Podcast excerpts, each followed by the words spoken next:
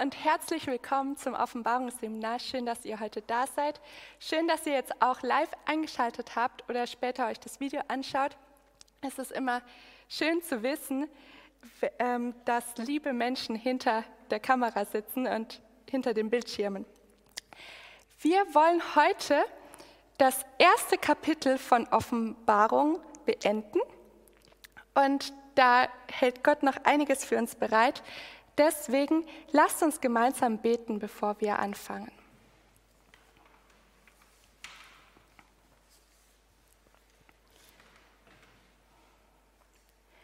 Lieber Vater im Himmel, ich danke dir, dass wir jetzt dein Wort aufschlagen dürfen. Danke, Herr, dass du uns den Heiligen Geist schenken möchtest, der uns dein Wort erklärt der uns aufzeigt, was es für uns und andere um uns herum bedeutet.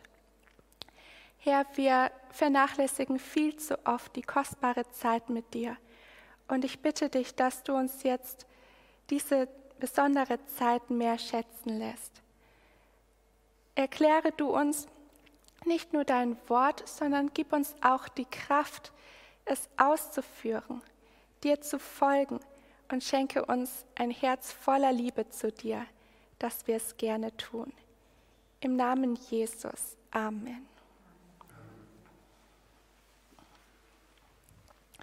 Wir haben das letzte Mal aufgehört bei Offenbarung 1, Vers 20 und hier könnt ihr noch ein paar Notizen sehen. Was haben wir denn das letzte Mal so besprochen? Wir hatten es von den sieben Sternen, die in Offenbarung 1, Vers 20 angesprochen werden. Lasst uns mal den Vers noch einmal lesen. Offenbarung 1, Vers 20. Das Geheimnis der sieben Sterne, die du in meiner Rechten gesehen hast, und die sieben goldenen Leuchter, die sieben Sterne sind Engel die sieben Gemeinden. Und die sieben Leuchter, die du gesehen hast, sind die sieben Gemeinden. Dankeschön. Also wir haben gesehen, die sieben Sterne stehen für die Engel oder die Boten der sieben Gemeinden. Und vielleicht könnt ihr euch noch an dieses Bild erinnern. Da ging es um das Sternbild, ähm, den, das Siebengestirn oder Pleiades, wo wir festgestellt haben, Gott hält nicht nur diese sieben Sterne in der, oder Jesus hält nicht nur die sieben Sterne in der Hand, sondern er entpuppt sich auch als der Schöpfer der Sterne, derjenige, der alles kontrolliert. Die sieben Sterne haben auch eine, möglicherweise eine Verbindung zueinander.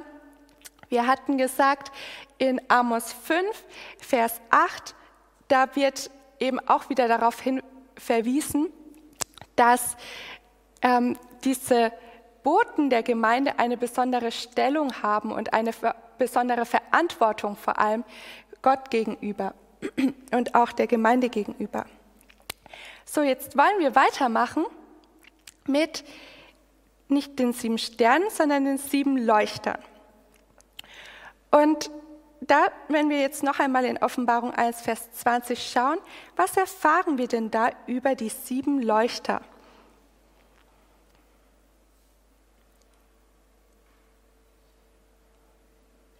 Leuchter die sieben Gemeinden sind. Ja, das ist sozusagen eine Erklärung von Symbol und Auslegung. Die sieben Leuchter stehen für die sieben Gemeinden. Wo kamen denn diese sieben Leuchter bisher schon einmal vor? In Vers 13. Okay. 12 und 13. Ich lese gerade einmal. Und ich wandte mich um und wollte nach der Stimme sehen, die mit mir redete. Und als ich mich umwandte, da sah ich sieben goldene Leuchter. Und mitten unter den sieben Leuchtern einen, der einem Sohn des Menschen glich. Wer ist denn dieser eine? Jesus. Also wir erfahren hier über diese sieben Leuchter, dass sie Jesus umgeben. Ja, Jesus wandelt zwischen diesen sieben Leuchtern. Okay, was erfahren wir noch?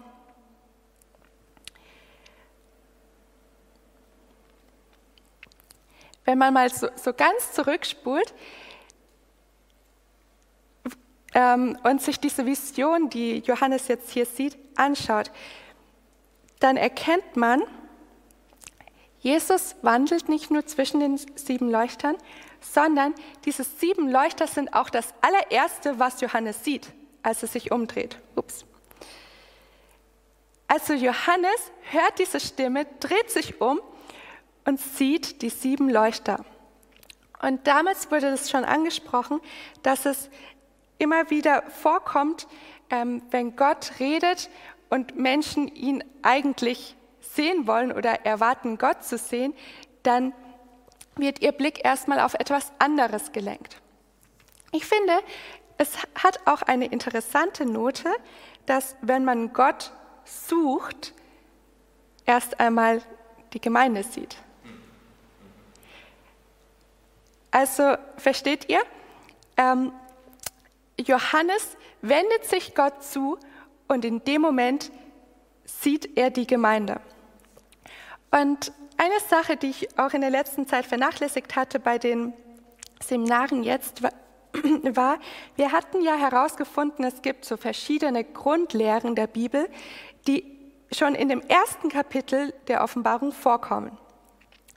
Auch die Gemeinde ist ein Schwerpunkt, der hier gelegt wird. Vorher hatten wir auch noch Tod und Auferstehung und ja, Dreieinigkeit, vieles mehr. Nun, wo kommt dieses Bild von sieben goldenen Leuchtern her?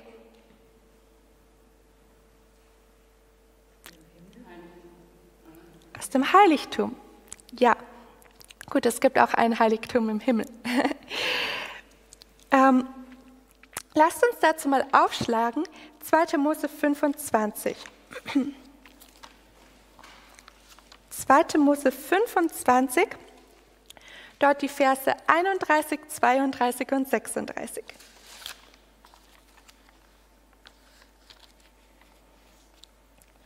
Wer es hat, darf gerne lesen. 2. Mose 25, 31, 32 und 36. Du sollst doch einen Leuchter aus reinem Gold anfertigen. In getriebener Arbeit soll dieser Leuchter gemacht werden. Sein Fuß und sein Schaft, seine Kelche, Knäufe und Blüten sollen aus einem Stück mit ihm sein. Aus den Seiten des Leuchters sollen sechs Arme herauskommen. Drei Arme aus einer Seite des Leuchters und drei Arme aus der anderen Seite des Leuchters. Denn ihre Knäufe und Arme sollen aus einem Stück mit ihm sein. Das Ganze soll eine getriebene Arbeit sein aus reinem Gold. Dankeschön. Hier erfahren wir jetzt so etwas über den Aufbau von dem wohlgemerkt einem Leuchter. Warum kann man eine Verbindung zwischen diesem einen Leuchter im Heiligtum und den sieben Leuchtern in Offenbarung 1 ziehen. Was haben die gemeinsam oder ja, das eine ist doch ein Leuchter, das andere sind sieben. Im Grunde genommen ist es ja auch nur eine Gemeinde. Mhm. Es ist die eine Gemeinde, die in Offenbarung 12 als die eine Frau beschrieben wird, die sozusagen sieben, also der eine Leuchter hat ja sieben Ausprägungen, hat sieben Lampen sozusagen, also sieben Leuchter. Ja? Und ja. genauso ist auch die Gemeinde. Sie hat zwar sieben Epochen, sieben Phasen, es ist eine Gemeinde. Mhm. Genau. Also wir sehen, dieser eine Leuchter hat eigentlich schon beinhaltet, was diese sieben Leuchter dann später darstellen, denn er hat schon sieben Arme.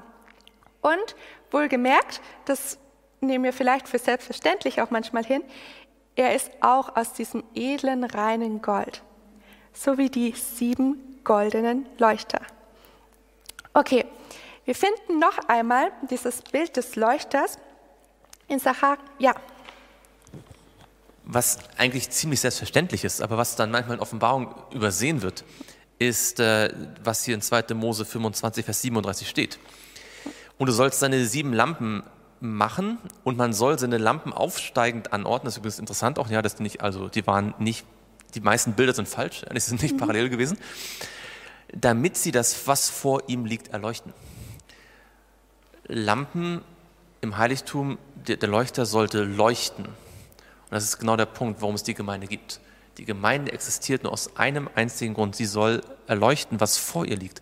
Und nachher später, wenn man die, die sieben Gemeinden anschaut, dann schaut man, was, sind, was machen sie gut, was machen sie schlecht, was sind ihre theologischen Probleme, was sind nicht und so weiter. Und man verliert so ein bisschen dann diesen Missionsaspekt der Gemeinden ähm, aus den Augen. Alle sieben Gemeinden sind nur deswegen da, damit sie Licht geben. Ja, ihr seid das Licht der Welt. Dankeschön. Das ist schon ganz viel vorgegriffen, was wir uns noch anschauen werden. Aber danke, das ist, denke ich, von vornherein im Blick zu behalten. Es geht jetzt nicht darum, irgendwie, ähm, dass wir auch in den späteren Seminaren uns Gedanken machen, was ist gut, was ist schlecht und sozusagen Gericht halten über die sieben Gemeinden. Das wollen wir nicht tun. Wir wollen sehen, wie kann Gottes Licht durch seine Gemeinde leuchten. Sacharja 4, Vers 2 bis 6. Auch da kommt bekannterweise der Leuchter vor.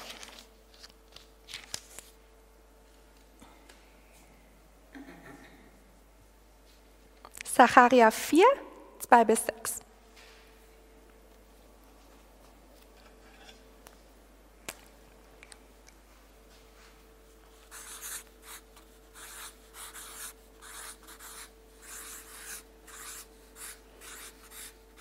Ihr dürft gerne lesen. Keine Scheu. Ja. Und er fragte mich, was siehst du? Ich sprach, ich sehe und siehe ein Leuchter, ganz aus Gold, und sein Ölgefäß oben darauf und seine sieben Lampen daran und sieben Gießrohre zu den sieben Lampen, die oben auf ihm sind. Und zwei Ölbäume dabei, einer zur Rechten des Ölgefäßes, der andere zur Linken. Und ich ergriff das Wort und sprach zu dem Engel, der mit mir redete, mein Herr, was bedeuten diese? Da antwortete der Engel, der mit mir redete, und sprach zu mir, weißt du nicht, was diese bedeuten? Ich sprach, nein, mein Herr. Da antwortete er und sprach zu mir, das ist das Wort des Herrn an Serubabel, nicht durch Macht und nicht durch Kraft, sondern durch meinen Geist, spricht der Herr, der Herrscher. Das ist ein sehr eindrücklicher Text, finde ich. Wo liegt hier der Schwerpunkt?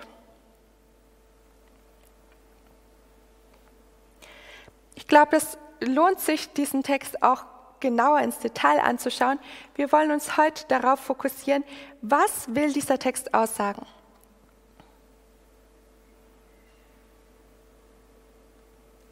Nee, Im Kontext ist es ja so, es geht darum, werden die wenigen Israeliten, die aus Babylon zurückgekehrt sind, werden die die Stadt wieder aufbauen können, werden die den Tempel wieder aufbauen können. Und das sind Ermutigungen.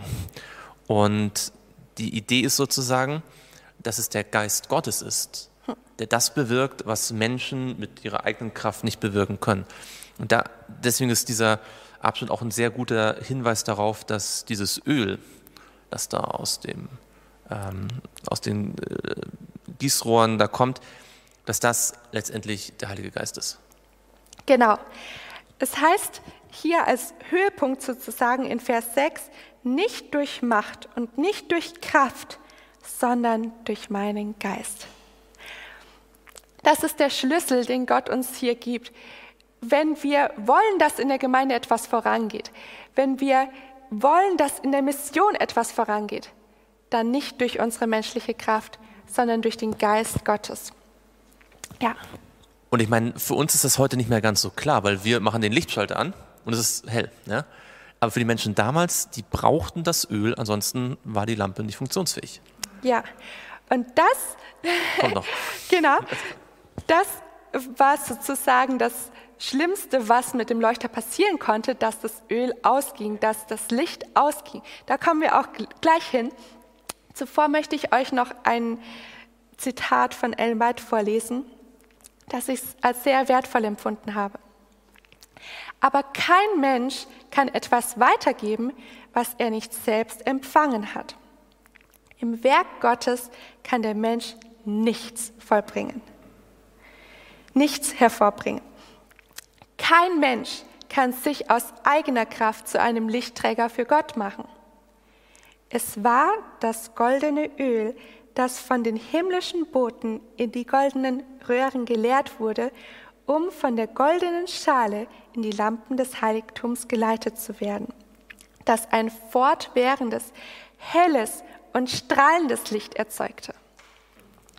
Es ist die Liebe Gottes, die ständig auf den Menschen übertragen wird, die ihn befähigt, Licht zu spenden. In die Herzen aller, die durch den Glauben mit Gott verbunden sind, fließt das goldene Öl der Liebe ungehindert ein, um in guten Werken, in echtem, von Herzen kommenden Dienst für Gott wieder aufzustrahlen. In der großen und unermesslichen Gabe des Heiligen Geistes sind alle Ressourcen des Himmels enthalten. Ist es nicht wunderbar? Also manchmal ähm, mir wurde zwar gesagt, man, man darf den Bogen nicht, zu, nicht, so sehr überspannen, wenn man Ellen White zitiert, aber sie bringt es doch so auf den Punkt, kann ich nicht mehr dazu sagen. Ja, was war denn jetzt, es wurde schon auch angesprochen, was war die Aufgabe des Leuchters im Heiligtum? Zu leuchten, genau, ganz einfach. Aber es gibt auch noch ein, ja, eine kleine Nuance. Was sollte er erleuchten? Hm? Schaut mal mit mir nochmal in 2. Mose 5, Vers 37. Wir hatten es gerade. Äh, 25, Vers 37.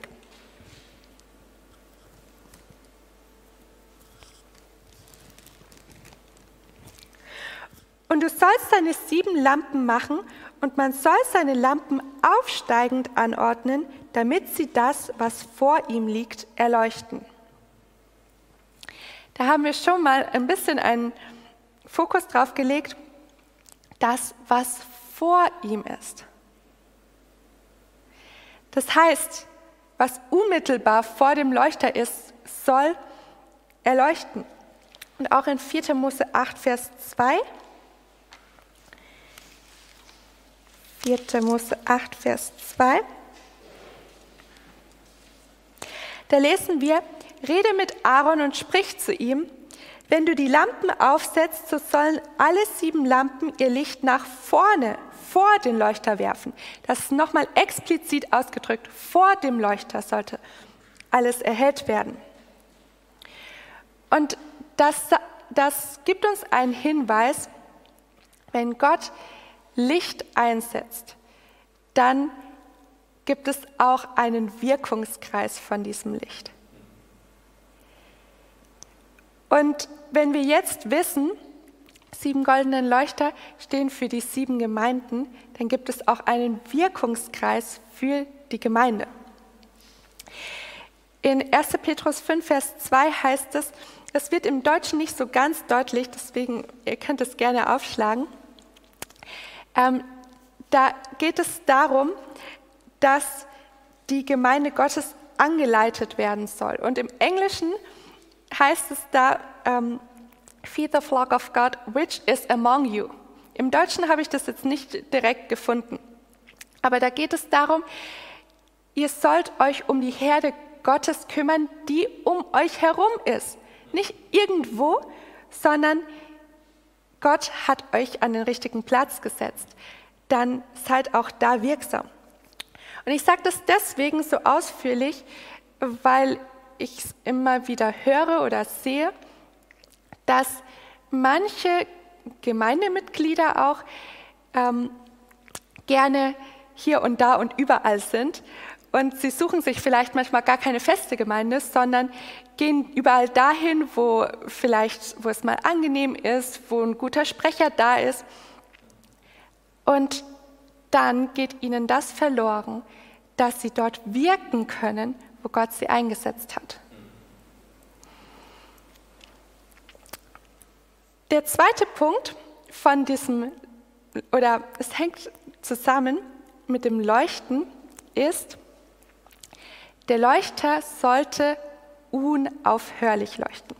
Das finden wir in 2. Mose 27, Vers 20.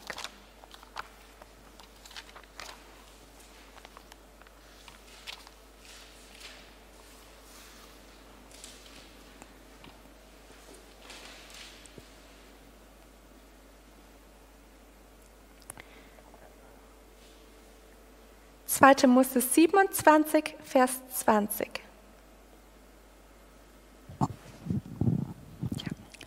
Und du sollst den Kindern Israels gebieten, dass sie dir reines Öl aus zerstoßenen Oliven für den Leuchter bringen, damit beständiges Licht unterhalb werden kann.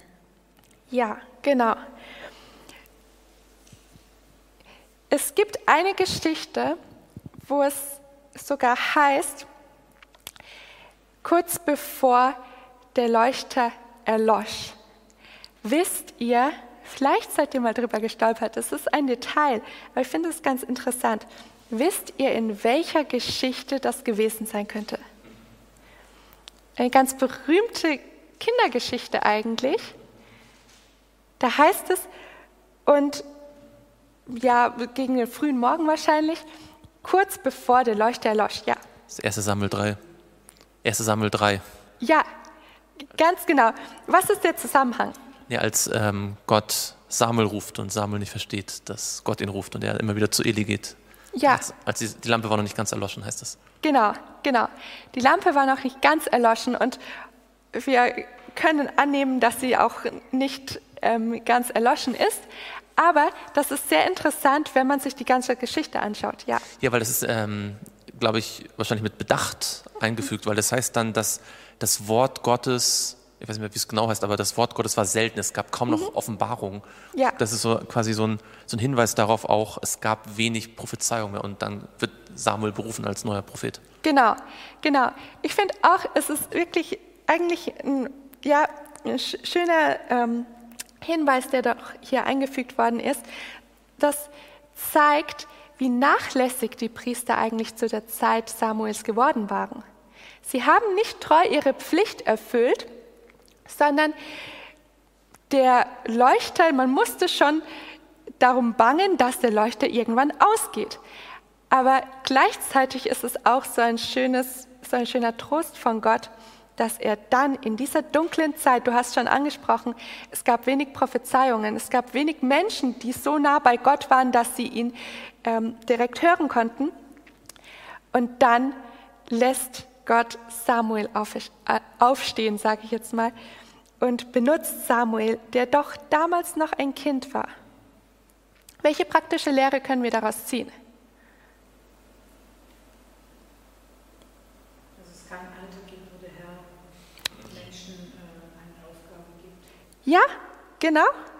Gott, Gott schaut nicht, ob man 80 Jahre ist wie Mose oder ähm, noch fast ein Kind wie Jeremia, sondern Gott schaut, ob er dich gebrauchen kann, ob du bereit bist, auch wenn es um dich herum dunkel und düster ist und selbst die Hohen in der Gemeinde, von denen man ja meinen müsste, von ihnen sind Reformen zu erwarten, selbst wenn das nicht der Fall ist, dann kann Gott dich benutzen, wenn du dafür offen bist. Ja, Ich weiß nicht, ob du noch darauf eingehen wirst, an, an 2. Mose 27, woher diese, dieses Öl kommt. Mit den zerstoßenen Oliven, oder greife ich dann vor?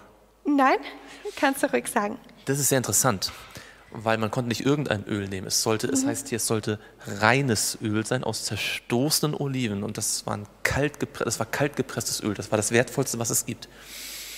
Und wir haben schon gesehen, das Öl ist ein Symbol für den Heiligen Geist, der das Feuer der Liebe, ähm, das dann leuchtet, missionarisch, am Brennen hält. Jetzt gibt es einen Ort in der Bibel, der heißt buchstäblich Ölpresse.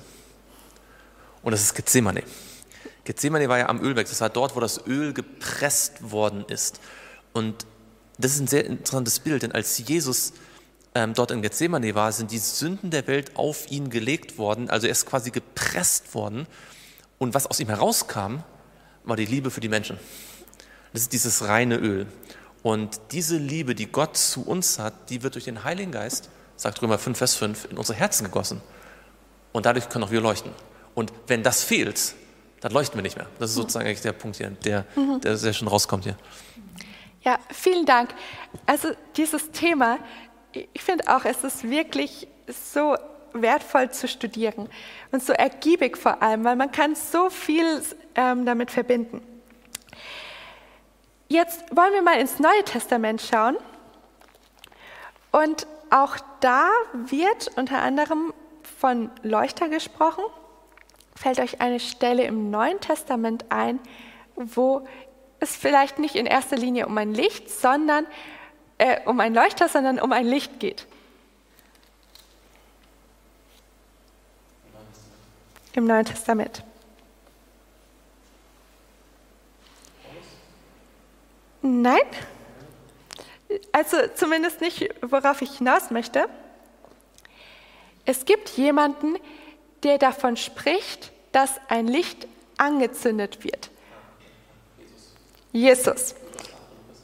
Ja, oder Matthäus 5. Wir schauen es uns in Matthäus 5, Vers 15 und 16 an.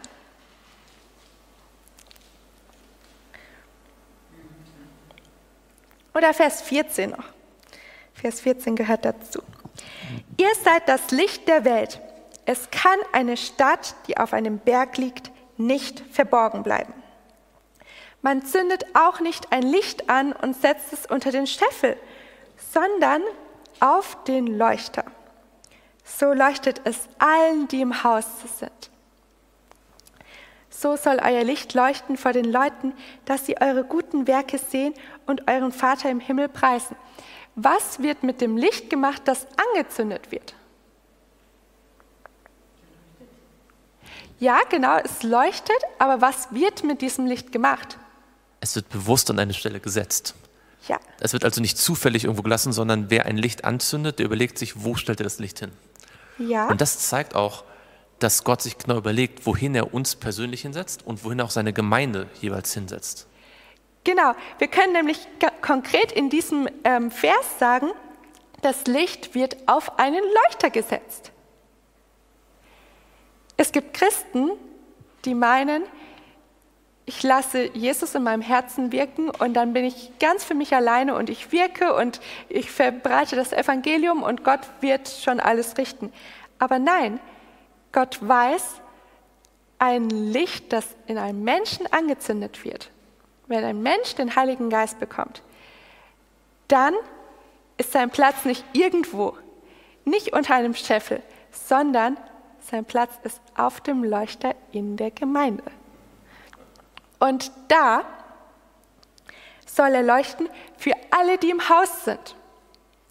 Also nicht nur für den Leuchter selber, sondern darüber hinaus. So kann Gott uns benutzen. Ich komme da auch dann gegen Ende noch einmal dahin. In, genau, hier heißt es ja auch noch, dann werden die Leute, dass die Leute eure guten Werke sehen und was tun? Vater im Himmel preisen. Wenn Gott in unserem Leben wirkt, dann ist das nicht nur für uns und unsere Mitmenschen, dann ist das zu seiner eigenen Ehre. Und ich würde sagen, vor allem zu seiner Ehre. Denn keiner von uns, so wie wir gelesen haben bei Ellen White, könnte sagen, ich bin toll, ich habe Licht, ich bin irgendwas. Nein, keiner. Wir wollen uns noch Markus 4 und dort Vers 21 bis 25 anschauen.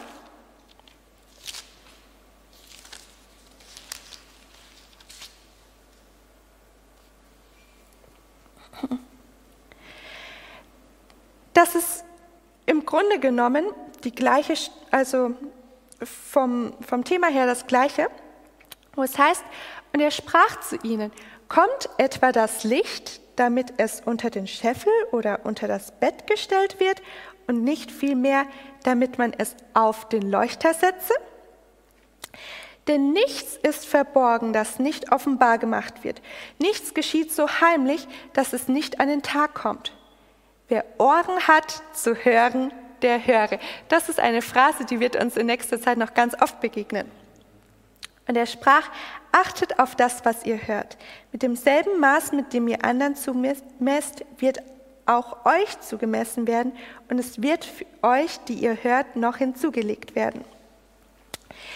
Okay, also was hier auch angesprochen wird, ist, das Licht offenbart Dinge. Und es geht auch sehr wohl darum, nicht nur, was passiert, wenn alle es sehen, sondern was auch ich sage jetzt mal, im stillen Kämmerlein passiert. Auch dann unterscheidet sich Licht von Finsternis. Und wir meinen manchmal, wir müssen schön scheinen und lachen und fröhlich sein, wenn wir in der Gemeinde sind. Das ist nicht, was Gott für uns vorhat. Entweder Licht oder Finsternis. Licht in der Finsternis geht sehr wohl. Und vor allem dann wird es besonders hell scheinen. Wer ist denn das wahre Licht? Jesus. Lasst, lasst uns das in Johannes 8, Vers 12 lesen. Johannes 8, damit haben wir uns auch schon, ja, Johannes 7, 8 beschäftigt. Johannes 8, Vers 12. Nun redet Jesus wieder zu ihnen und sprach, ich bin das Licht der Welt, wer mir nachfolgt, wird nicht in der Finsternis wandeln, sondern er wird das Licht des Lebens haben. Ja, danke schön. Was erfahren wir hier? Fasst es mal mit euren eigenen Worten zusammen. Dass Jesus in dieser Welt das Licht ist. Mhm. Wer, wer, wer mit ihm mitgeht, der wandelt nicht im Dunkeln, sondern hat immer ihn als den hellen den Weg gibt. Ja, genau. Er wird das Licht des Lebens haben. Das ist so eine schöne Formulierung. Elmalt schreibt sogar ein ganzes Kapitel im ähm, Leben Jesu über das Licht des Lebens. Genau. Jesus nachfolgen. Das ist, was jeder von uns tun kann und tun soll, denn auf diese Weise bekommen wir auch den Heiligen Geist. Wir bekommen dieses Licht, das Gottes Herrlichkeit durch uns scheint. In Philippa, jetzt kommen wir ähm, dann doch zu dem Paulus, Philippa 2.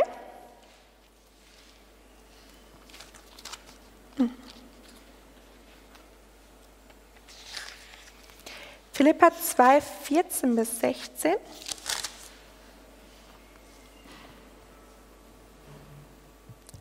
Da werden uns ganz praktische Ratschläge gegeben. Ganz praktisch, dass wie es dann heißt, ihr leuchtet als Lichter in der Welt. Wie können wir das erreichen? Das wollen wir jetzt hören. Tut alles ohne Murren und Bedenken, damit ihr unsträflich und lauter seid, untadelige Kinder Gottes, inmitten eines verdrehten und verkehrten Geschlechts, unter welchem ihr leuchtet als Lichter in der Welt, indem ihr das Wort des Lebens darbietet, mir zum Ruhm am Tag des Christus, dass ich nicht vergeblich gelaufen bin, noch vergeblich gearbeitet habe. Dankeschön. Wir wollen mal sammeln. Welche praktischen Ratschläge werden uns hier gegeben? Das ist alles, was wir tun, nicht sollen. Ja. Okay.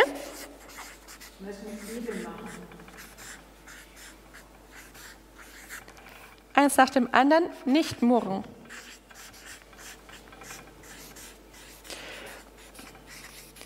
Kommt euch das irgendwie, also könnt ihr da diese praktische Verbindung ziehen? Nicht murren, dass das ein Licht heller macht oder etwas aufhält? Ich denke, es ist einleuchtend, wenn wir schon vom Licht sprechen, ähm, dass nicht murren einen doch so viel fröhlicher und glücklicher erhält auch um einen herum. Wenn jemand immer so unzufrieden ist, dann ist das wie so eine dunkle Wolke, die ihn umgibt und ja, man kann ihn da vielleicht auch gar nicht so leicht raus erheben. Nicht murren, was hattest du noch gesagt? Nicht bedenken. Keine Bedenken.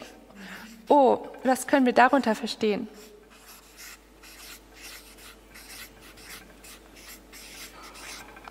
Keine schlechten Gedanken. Ja? Heißt es bei euch allen ohne Bedenken oder gibt es da noch? Okay. Ja. Mhm. Bedenken, das ist es hat auch so ein bisschen etwas mit Misstrauen vielleicht zu tun, mit Zweifel. Wir sollen stark im Glauben vorangehen. Was steht hier noch? Vielleicht noch, ja. noch ein Punkt. Bedenken kann man vor allem immer dann erleben, wenn man Mission machen möchte. Dann gibt es mir, man sagt, ah, das funktioniert nicht, das haben wir schon probiert, das ja. geht nicht. Ja, und es geht ja bei dem Licht ja vor allem darum, dass das Licht sich verbreitet. Ja. Und deswegen, wenn man ständig Bedenken hat und sagt, ah, das ist zu teuer, das geht nicht, das wird nicht funktionieren, mhm. dann wird das Licht sich nicht verbreiten. Ja, genau. Dankeschön. Okay, ich helfe euch ein bisschen. Was ich hier noch herausgefunden habe, ist, es heißt, wir sollen als untadelige Kinder Gottes inmitten eines vertretenen und verkehrten Geschlechts leben. Als Kinder Gottes. Wir sollen ein untadeliges Leben führen. Das ist eine hohe Latte, die wir wie erreichen können? Mit Jesus. Nur durch den Glauben mit Jesus. Und es heißt hier noch, indem ihr das Wort des Lebens darbietet, mir zum Ruhm am Tag des Christus. Ja. Das ist sehr interessant, weil wir haben ja vorhin Sacharja gelesen, wo die ähm, Gießrohre, Gießrohre aus den zwei Ölbäumen kommen. Und diese beiden Ölbäume, ähm, die findet man in Offenbarung 11 dann wieder, sind die beiden, zwei, äh, die beiden Zeugen, das Alte und Neue Testament. Das heißt, die Idee ist, wo kommt das Öl her, der Heilige Geist? Der die Gemeinde befähigt zu leuchten. Er kommt nicht einfach durch Erfahrung ja, oder so im Sinne von, na, ich habe jetzt irgendwie den Heiligen Geist erlebt, äh, wie das manche glauben, sondern er kommt aus dem Wort Gottes. Mhm. Ähm, dort ist die Quelle des Öls und deswegen spricht er hier auch davon, das Wort Gottes weiterzugeben. Das Leuchten besteht darin, dass man das Wort Gottes, das ein Licht auf unserem Weg ist, äh, präsentiert und nicht sozusagen einfach nur ein Gefühlsevangelium ohne das Wort. Und deswegen ist es, glaube ich, ganz wichtig, dass man das hier auch dann ähm, ja, bedenkt, dass das Wort Gottes, die Bibel, die Grundlage dafür ist, dass wir die Botschaft weitergeben können. Ja, ja, genau. Wie es hier eben heißt, indem ihr das Wort des Lebens darbietet. Menschen, die, durch die Gott sein Licht leuchten lassen kann, sind immer Menschen, die auf sein Wort hinweisen und aus seinem Wort leben. Das, da finden wir auch so ein, ein ganz interessantes Bild. Also manchmal lohnt sich das wirklich, sich die Geschichten so wie in einem Bilderbuch oder in einer Kinderbibel auszumalen vor dem geistigen Auge. Denn wir müssen das jetzt nicht aufschlagen. In, lass mich kurz schauen, das war in Daniel 5, Vers 5, da ist, wird auch ein Leuchter erwähnt und der Leuchter erhält etwas und zeigt etwas. Vielleicht lasst uns das doch kurz aufschlagen. Daniel 5, Daniel 5, Vers 5. Daniel 5 haben wir ja die Geschichte, das Gastmahl des Belsazars. Und jetzt gibt es hier einen Leuchter, der erwähnt wird. Daniel 5, Vers 5. Im selben Augenblick erschienen Finger einer Menschenhand, die schrieben gegenüber dem Leuchter auf die getünchten Wand des königlichen Palastes und der König sah die schreibende Hand. Ja. Was bewirkt der Leuchter hier in der Geschichte?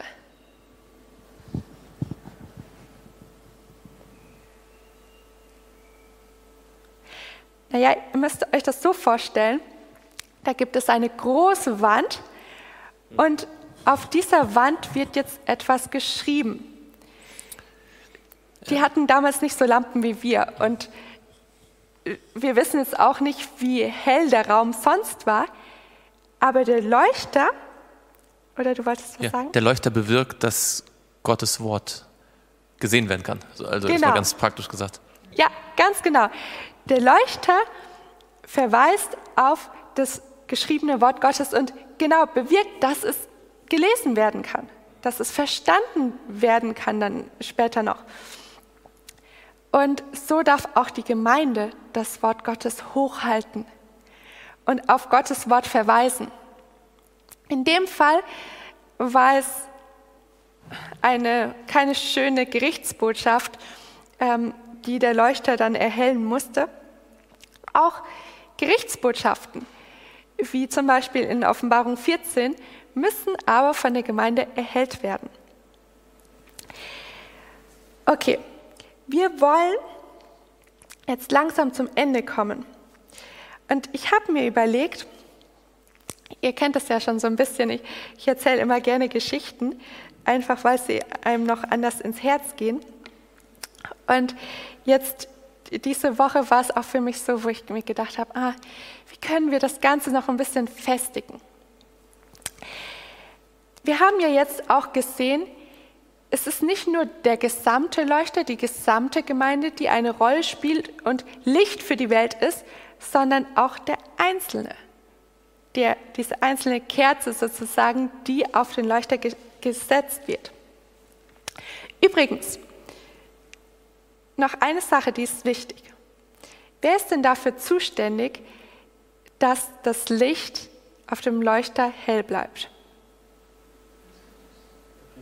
Der Priester. Jetzt gibt es wieder Leuchter. Es gibt auch einen Leuchter im ähm, Heiligtum. Wer ist denn dafür zuständig, dass das Licht erhellt bleibt? Jesus. Ja, genau, der, der Heilige Geist, da haben wir schon gesagt, das Öl, das beständig gegeben werden muss. Jesus, unser Hohepriester. Er kümmert sich darum. Und das darf uns Sicherheit geben, wenn wir jetzt auch die, ähm, ja, die sieben Gemeinden anschauen, durch die Zeitalter hindurch, diese verschiedenen Charaktere der Gemeinden, sage ich jetzt mal, dürfen wir uns bewusst sein, Jesus selbst ist derjenige, der sich darum kümmert, dass doch immer ein Licht im Leuchter brennt. Es heißt ähm, bei Ellen White auch wieder, von Christus heißt es, dass er mitten unter den sieben goldenen Leuchtern wandelt. Das bildet seine enge Beziehung zu den sieben Gemeinden. Mit seinem Volk steht er in ständiger Verbindung. Er kennt dessen wahren Zustand. Er achtet auf die Haltung, Frömmigkeit und Hingabe seiner Kinder. Wenn er auch hoher Priester und Mittler im himmlischen Heiligtum ist, wird er doch als der dargestellt, der inmitten seiner Gemeinden hier auf Erden einhergeht. Und jetzt wird es so schön haltet euch fest, mit unermüdlicher Wachsamkeit und unablässiger Sorgfalt beobachtet er, ob etwa die Fackel irgendeines seiner Wächter nur schwach brennt oder gar am Erlöschen ist. Wären die Leuchter nur menschlicher Fürsorge überlassen, dann würden die flackernden Flammen bald verglimmen und sterben. Nun aber ist er selbst, der treue Wächter im Hause des Herrn, der zuverlässige Hüter der Tempelhöfe.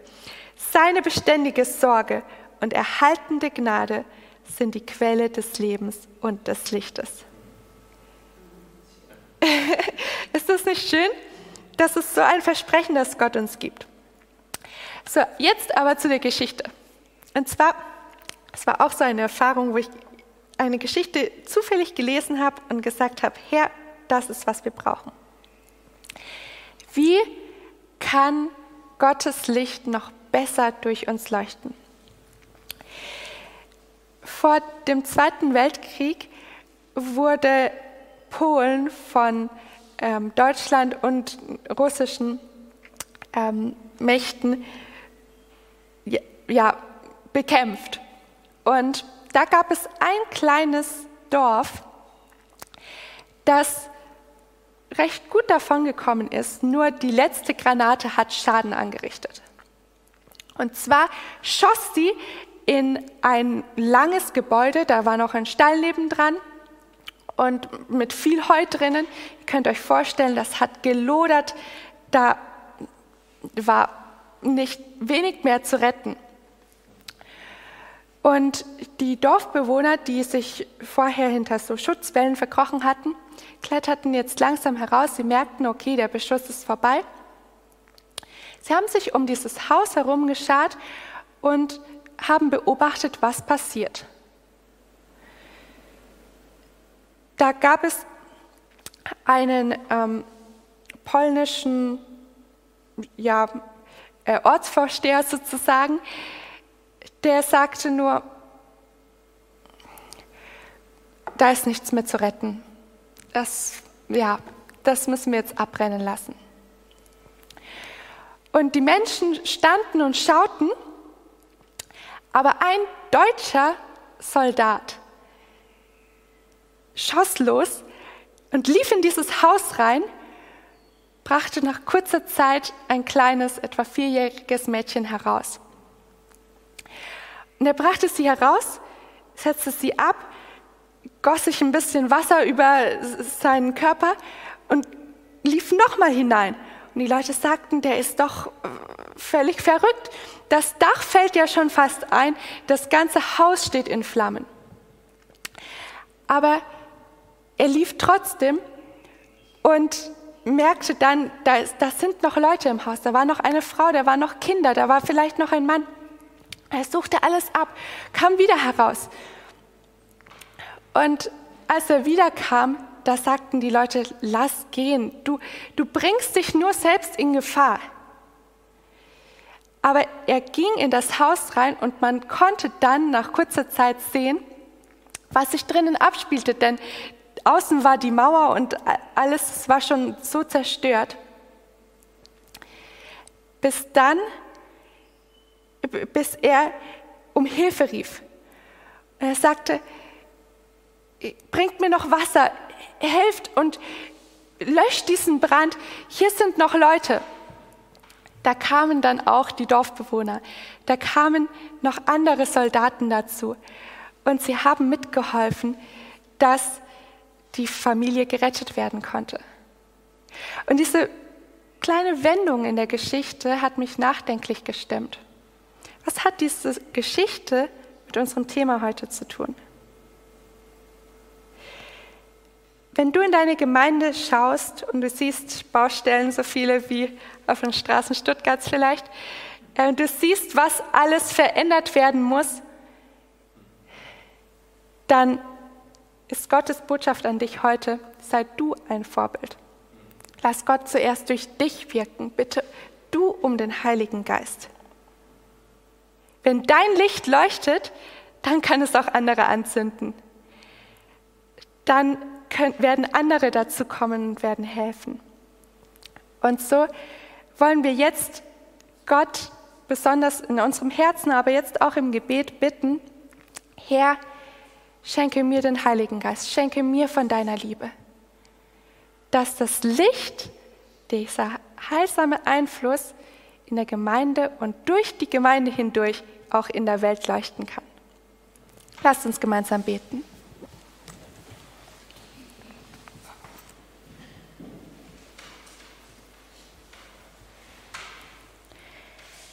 Lieber Vater im Himmel, ich danke dir. Danke, dass wir uns jetzt mit deinem Wort beschäftigen konnten. Danke für den Heiligen Geist, den du, für, den du uns in Fülle schenken möchtest. Herr, du möchtest dein Licht durch uns leuchten lassen. Und was für ein ehrenhafter Vergleich ist es, dass die Gemeinde nicht mit einem Krankenhaus oder Ähnlichem verglichen wird, sondern mit einem Leuchter, wie er in deinem Heiligtum steht. Wir wissen oft gar nicht, wie, für wie wertvoll du uns erachtest. Und Herr, ich danke dir, dass du uns auch sehr hohe Aufgaben anvertraust. So lass uns die Gabe des Heiligen Geistes empfangen. Lass uns deine Liebe täglich erleben und sie dann auch an unsere Mitmenschen weitergeben. Herr, hier sind wir und wir wollen uns heute aufs Neue dir übergeben. Wirke in uns und bleibe du in uns, bis wir einmal nicht nur geistlich, sondern wirklich mit dir verbunden sein dürfen. Führe du uns weiterhin an deiner Hand. Das bitten wir im Namen Jesus. Amen. you